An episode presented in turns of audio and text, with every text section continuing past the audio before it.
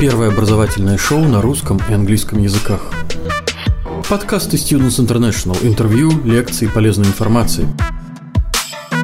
Добрый день. Сегодня в нашем подкасте мы поговорим о Кипре и об образовании на Кипре. Наш гость Владислав, а, студент, который учится в University of Никосия, университет Никосия. Э, это вы и бывший студент, и настоящий студент, правильно, да? Расскажите да, вашу историю. Здравствуйте. А, вот. Я, ну, не только учусь, я еще и работаю там уже на протяжении долгого времени. До этого работал как а, айтишник, скажем так. Вот, сейчас перешел а, в другой офис. А откуда да. вы родом? Ну, вообще, родом я из Донецка. А, Украина.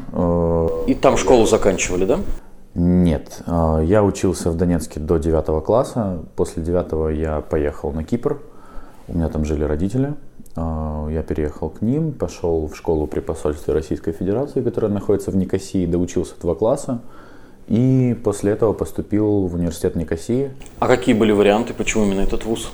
А, были варианты с европейским и с Фредериком, но я просто посмотрел рейтинги и посмотрел, вот, почитал отзывы вообще людей, пообщался с людьми, которые уже учились в университете Никосии, вот, ну и понял, что в принципе по качеству образования это, наверное, один из лучших частных университетов на Кипре.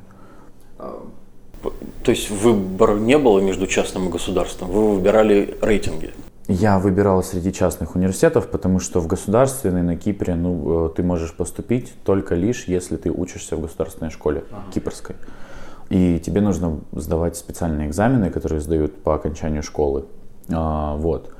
Но дело в том, что в кипрских школах учатся 12 лет, угу. а мне нужно было всего лишь э, 2 года отучиться в школе, и я уже мог поступать в университет. И чтобы не терять времени, я решил пойти в русскую школу, ну, при посольстве Российской Федерации, и после этого пошел уже в университет. А учились вы в университете на каком языке? В университете на английском. На английском. А в государственных университетах на Кипре на каком учатся? А, на греческом. На греческом. Да. То есть еще один плюс э, университета Никосии в том, что можно учиться на английском. Да, да ну, во-первых, большинство э, предметов, то есть большинство специализаций идет э, на английском языке. То есть вам, вы по желанию можете, конечно, выбрать греческий язык как э, язык обучения, но в любом случае, если, допустим, вы не киприот и не грек, вам нужно будет после первых двух лет будут э, уроки на английском языке только. Вот. Вот. А какая у вас программа была? Э, я изучал бакалавриат у меня нефтегазовая инженерия. Я как, как только это был 2013 год, а, на Кипре в тот момент а, нашли месторождение газа, и, а так как находится месторождение газа, то вместе с ним а, есть вероятность того, что есть месторождение нефти. Университет Никосии решил запустить такую программу, как нефтегазовая инженерия и нефтегазовый менеджмент. Ну и так как мой отец по образованию инженер горных ресурсов. Он заканчивал Свердловский горный институт э, в городе Екатеринбурге. Вот. Э, я решил пойти по стопам отца, стать инженером и пошел на нефтегазовую инженерию. Ну, я так понимаю, все-таки со стоп отца вы свернули, да? Потому что после бакалавриата пошли изучать бизнес. Ну, как сказать, я просто решил, что это будет... Я решил, что это будет таким плюсом, в пользу нефтегазовой моей базы, как э, бизнес и финансы, чтобы я мог... Э, то есть я, я сейчас довольно таки расширил спектр э, знаний из только узконаправленного нефтегазового в финансы. То есть я теперь могу заниматься не только нефтегазами, но и финансами. То есть я, я изначально не собирался э, идти в узконаправленную специальность. Я хотел то есть сейчас вы более дорогой специалист. Расширить знания. Да, можно так сказать. Сейчас я... Значит, у вас сейчас э, программа по финансам. Да, это Master of Business Administration, э, называется, то есть она идет, назва, полное название идет Master of Business Administration, Concentration to Finance. И это тоже в том же университете Никосии? Да, это в том же университете, потому что, опять же, я пообщался с разными людьми, у меня тоже был разный выбор. Uh-huh. Я пообщался с разными людьми, которые учились уже на MBA Finance. э, или просто на MBA. Вот, и я понял, что преподавательский состав э, очень высокого калибра, скажем так, то есть очень профессиональные люди, э, и половина, больше чем половина преподавательского состава, в принципе, в нашем университете являются людьми, которые уже работают или работали в сфере, в которой они, в которой они преподают. То есть э, это люди, которые, э, то есть это люди уже с опытом работы в этой сфере, они просто... То есть они реальные практики. Да, это реальные практики, э, которые могут привести реальные примеры э, в обучении. А сколько длится ваша учеба? Вообще программа сколько длится? А, сама программа. Э, ну, бакалавриат в основном 4 года, э, и магистратура, конкретно MBA, полтора. Вот, то есть в сумме это выходит 5,5 лет. Ну, я брал себе, э, так сказать, академический отпуск, если можно так сказать, или Ну, просто гэп. да, брал что-то наподобие year. Там в, в этот year я брал всего один или два предмета себе на обучение. Да, у меня это вышло не 5,5 лет, а 6,5 лет. То есть А что в этот год делали? Работали так бездельничали на пляже, валялись на Кипре? А, нет, ну, совмещал приятное с полезным. Мы валялся на пляже и работал. Да. А как вас в IT-то занесло? Ну, скажем так, я просто способный человек. Вот и все. Нет, я просто, на самом деле, это очень, ну, это довольно-таки интересная тема для меня, да, и я просто решил себя попробовать в этом. Пришел, э, я решил не идти э, в HR-офис в нашем университете, а пришел напрямую к начальству, к директору IT-департамента в нашем университете. Пообщался с ним, сказал, что я очень, мне очень это интересно, несмотря на то, что я учусь на нефтегазовую инженерию, хотел бы поработать, посмотреть, набраться опыта. Э, А вообще скажите так вот честно, э, найти работу или для студента подработку, это достаточно легко или сложно на Кипре? Я понимаю, что зависит от человека. Можно быть 7 пядей во во лбу, но не пройти ни одно собеседование, потому что никому не понравишься, да. Но вообще, в принципе, ситуация с работой какова? Да, в принципе, в принципе можно. И можно найти работу в любой сфере. У меня э, различные знакомые работают в различных сферах. И сфера услуг, и какие-то компании. И есть те, кто работают сами на себя, ну, то есть там фрилансом занимаются или еще чем-то. То есть как-то, ну, это несложно. То есть э, это то же самое, что мы сейчас скажем про учебу, допустим. Да, сложно учиться или нет. Кто-то учится кому-то легко, кто-то учится кому-то сложно, да, то есть нужно, просто нужно быть старательным человеком на самом деле и, ну, то есть главное еще себя показать, вот. Еще от студентов всегда интересует, помимо вопроса, можно ли найти работу, конечно же, сколько можно заработать. Вот есть ли какая-то минимальная ставка на Кипре, почасовая? А, минимальная ставка на Кипре, если вы работаете на full тайме, это где-то, ну, в месяц это выходит минимум около тысячи евро. А, вот. А минимальная ставка почасовая, ну, скажем так, 4,5-5. Ну вот о вас говорить не будем, но вот ваши знакомые, которые подрабатывают где-то так, ну, в сфере сервиса, там, там туризма, сколько они зарабатывают в месяц? Ну, ну, допустим, мой знакомый, который работает официантом в Лимассоле в ресторане, он зарабатывает 1300-1400, но это только потому, что вот он уже работает там на протяжении трех лет. Вот. А, ну, поначалу он зарабатывал 1200, э, ну и там с каждым годом ему надбавляли там по 50, по 100 евро. То есть теоретически я правильно понимаю, что э, как бы свое пребывание, проживание отбить подработкой можно, да? но все-таки оплачивать само, обуч- а э, нужно, чтобы все-таки платили родители. Э, Почему такой вопрос? Потому что некоторые к нам приходят и говорят, хочу учиться и работать, и вот этой заработной платой все отбивать. Такое невозможно. А, ну, смотрите, на моем примере я вам так скажу.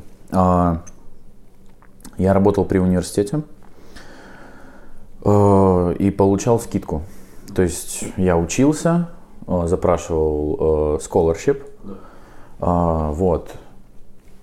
И это мне позволило оплатить почти полностью все мое обучение на бакалавриате. То есть э, из пяти лет моего, моего обучения, то есть И мои родители заплатили только за первый год, пока я не устроился в университет. Потому что устроиться на работу в университет можно только после первого года обучения. Когда у тебя уже есть пройденные 60, по-моему, да, 60 кредитов. А тогда нашим э, слушателям сразу же объяснить, что такое кредит в их системе. Будет довольно сложно. Ну, смотрите, каждый предмет э, стоит, ну, не стоит, наверное. Ну, можно сказать, стоит, да. да может... Стоит какое-то количество кредитов, то есть... Э, Условных единиц. Ну, кредитов э, ECTS они называются, ECTS. А, значит, заказ... Я, я, я поясню нашим слушателям, что это слово кредит никакого отношения к кредитам банковским не имеет. К деньгам тоже, да. да. И к деньгам, к деньгам тоже. Вот, а, значит, допустим, один предмет стоит 6 кредитов, угу. максимум кредитов, которые вы можете набрать за семестр, это 30. То есть кредиты это вот какое-то число, где, из которого высчитывается часы в неделю, возможная оценка, допустим, скажем так, да, то есть это вот... Э, Я бы назвал это условной единицей именно. Условная единица, каждый предмет стоит в кавычках сколько-то условных единиц. ECTS можно да. говорить, да. 6 ECTS, допустим. Вот, это такая система, чтобы, допустим, если вы учились в каком-то другом университете и захотели перевестись в наш, а, то есть вас, ваши предметы было легче перевести. Да. То есть, допустим, если кто-то учится в российском вузе и захочет перевестись к нам в университет, а, им нужно будет запрашивать а, перевод а, предметов, то есть количество часов, пройденных на предмете в ECTS, да. чтобы, для того, чтобы мы могли зачислить и засчитать эти предметы как пройденные. То есть, если, допустим, какого-то предмета нет или нельзя высчитать эти ECTS, мы просто не сможем их, его перевести. Внимание! Всего один рекламный ролик. Хотите получить высшее образование за рубежом? Университеты и колледжи Великобритании, Канады, США, Австралии, Ирландии и многих других стран ждут вас. Образовательное агентство Students International поможет вам выбрать программу, получить зачисление в университет и оформить студенческую визу. Наш сайт www.studinter.ru Запомнили? studinter.ru а насколько вообще э, реалистична практика и насколько часто эта практика случается по переводу? Человек закончил, например, в России два года или три года и хочет перевестись. Часто ли это? Или в основном едут учиться с нуля? А, нет, почему? У нас есть, э, ну не только мы сейчас говорим про Россию, э, лично на моем потоке, как в группе потоке, Uh-huh. У нас нет таких понятий просто. Uh-huh. Лично в моей группе были ребята из Египта, которые учились в Египте э, на нефтегазовую инженерию, uh-huh. отучились там три года, приехали к нам и им перевели, засчитали два года обучения. Ну, максимум, который мы можем засчитать, это два года. То есть, э, вне зависимости от того, сколько вы лет до этого учились, мы можем засчитать только два года обучения. Угу. То есть вам в любом Я случае... Понимаю. Приезжаете, вам нужно будет в любом случае отучиться два года. Два года. Да, еще. Вот. А, ну, это на самом деле довольно-таки распространенная практика не только в нашем вузе, но и, в принципе, по всей Европе. А еще такой вопрос вообще по Кипру. Понятно, что каждый кулик свое болото хвалит, да? Но почему стоит ехать учиться на Кипр? Что бы вы сказали человеку, там, родителю, э, студенту потенциальному, который выбирает условно между континентальной Европой и Кипром, между Америкой и Кипром? Ну, слушайте, на Кипре довольно-таки спокойная обстановка, очень спокойная обстановка. Кипр признан одной из самых безопасных стран для студентов в возрасте от 14 до 26 лет. Плюс э, у нас всегда тепло. Да. Погода не опускается ниже нуля в основном. Да, ну мы не берем сейчас там ночь, погода в горах. Ну, понятно, экстремальные всякие мы, ситуации мы берем, бывают. сейчас, да? Вот именно города, в которых люди проживают, Погода в основном не опускается ниже нуля, погода постоянно хорошая, теплая. Вот буквально я три дня назад улетал, было плюс 29, а в Москве сейчас, насколько я помню, плюс 7 или плюс 8, что-то типа такого. Вот. Сгибаем пальцы, значит, погода. Погода. Спокойно, безопасность. И что еще у нас? Кипр это большой, большой хаб, скажем так, всех бухгалтерских, банковских, юридических э, услуг, где можно, то есть можно э, легче устроиться на работу, я бы так сказал, чем в В сфере бизнеса. В сфере бизнеса. Да и не только, на самом деле. У нас очень много компаний, которые приезжают, из, э, привозят свои, э, свои, переводят свои филиалы на Кипр, допустим, те же Wargaming, может быть, слышали. Сейчас главный офис находится в Никосии, в нашем городе. Нет, Нет не слышал, но я вот э, заговорили о бизнесе, я вспомнил, что я читал, что э, Кипр чуть ли не тоже, можно сказать, хаб по, э, по исследованиям и по всему, что связано с криптовалютами. А, кстати, о криптовалютах. Э, наш университет, э, вы, возможно, слышали, мы первые, кто в мире запустил э, мастер дегри, как будет на русском? Магистрская программа. Магистрскую программу по криптовалюте. Это Master of Science, это магистр наук по криптовалюте. Плюс мы запускали, мы запустили три э, сертификата. Это блокчейн development, блокчейн бизнес-аналист и блокчейн financial аналист. Э, плюс мы являемся э, самым первым насколько я помню, уже не единственным, но мы первые в мире, кто начал принимать оплату обучения в биткоинах. Ничего себе. Да, а, мы первые, кто вообще выпустил студентов с дипломами по криптовалюте и блокчейну. И также мы первые в мире, кто начал имплементировать свои исследования, научные работы и, ну, и дипломные работы и прочее, прочее в блокчейн. Вот. А тогда я так перескочил немного, если пальцы дальше загибать. Если пальцы дальше загибать, кстати говоря, а, Кипр является одной из самых а, быстро развивающихся экономических стран среди, Европе... Э, среди э, ну, в Евросоюзе по, а, по площади, скажем так, то есть по малой площади страны. То есть мы не берем там Германию, допустим, да, в пример, или в противопоставление да, Кипру, но по площади э, страны мы являемся одним, ну, то есть как бы одной из самых э, быстро развивающихся экономик Европы. А скажите, а легко ли или сложно ли э, студенту, выпускнику остаться на Кипре работать? То есть понятно, что молодые люди, у всех планы сегодня одни, завтра другие, но если Кипр понравился так, что человек захочет там остаться работать, есть ли у него такая возможность? А, ну, в принципе, да.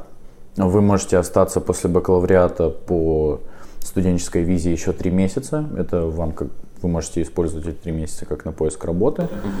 И насколько я помню, э, еще после магистратуры э, можно оставаться на протяжении 12 месяцев. По-моему, эта информация даже у вас на сайте есть. А, вот. И после этого можно переходить, если я правильно понимаю, уже на рабочую визу, да, просто? Да, в основном обычно студенты э, устраивают, договариваются с компаниями, устраиваются на работу. То есть мы помогаем студентам э, наладить контакт с фирмами и компаниями. Да? Мы, то есть мы так, наш университет также является одним из главных спонсоров Cyprus Career Expo. Это одна из э, самых больших выставок э, работ, mm-hmm. или как это правильно сказать. Яр... А, обычно это называется, мы называем это ярмарки вакансий. Ярмарка вакансий, ну да, скажем так. Ну, у нас она называется Cyprus Career Expo. Угу. Мы являемся одним из самых главных спонсоров, привозим очень много компаний, и студент, для студентов э, мы предлагаем им э, вход бесплатный, где студенты могут напрямую общаться с представителями компаниями, приходить со своими резюме, CV и так далее, и уже как бы вот представители видят потенциального сотрудника и студенты видят потенциальных работодателей. А, очень много моих знакомых, кто понаходил работу а, через э, эту выставку, через эти выставки. Вот, допустим, один из моих друзей сейчас работает в PwC. Это Price Water. Как-то так, да. Я знаю PwC. Да. вот в PwC они ему оформили рабочую визу, он сейчас у них работает э, бухгалтером. Еще один работает э, в Deloitte. То есть э, там мой бывший коллега, э, который работал со мной в офисе как student assistant, э, тоже перешел на full time с рабочей визой в Эрнст Янг, например. Угу. А много ли однокурсников, которые, с которыми вы заканчивали бакалавриат, покинули Кипр, чтобы делать карьеру в другом месте? А, я точно могу сказать насчет одной э, девчонки, с которой я учился. Она, кстати, была из Москвы. Э, она уехала в Австралию и училась там на магистратуре. И, насколько я помню, она сейчас Добывает нефть где-то. Добывает, возможно, добывает нефть где-то, да. Последний раз, э, что я помнил о ней, она уезжала в Австралию, доучивала магистр, ну, делала магистратуру там. И, насколько я помню, она там осталась вроде бы. Вот. Но э, у нее были контакты с Шеллом, и, скорее всего, она, возможно, на них сейчас работает. Я не уверен в этом, если честно. Спасибо большое за время. Спасибо. Надеюсь, наш, да, надеюсь, нашим слушателям было интересно послушать э, этот рассказ Влада. Но если есть какие-то вопросы, пожалуйста, заходите на наш сайт www.studenter.ru, э, читайте о Кипре, об университете Никосия и оставляйте онлайн свои вопросы в специальной форме на сайте. Большое спасибо, до свидания. Спасибо. Первое образовательное шоу на русском и английском языках. Подкасты Students International. Интервью, лекции, полезной информации –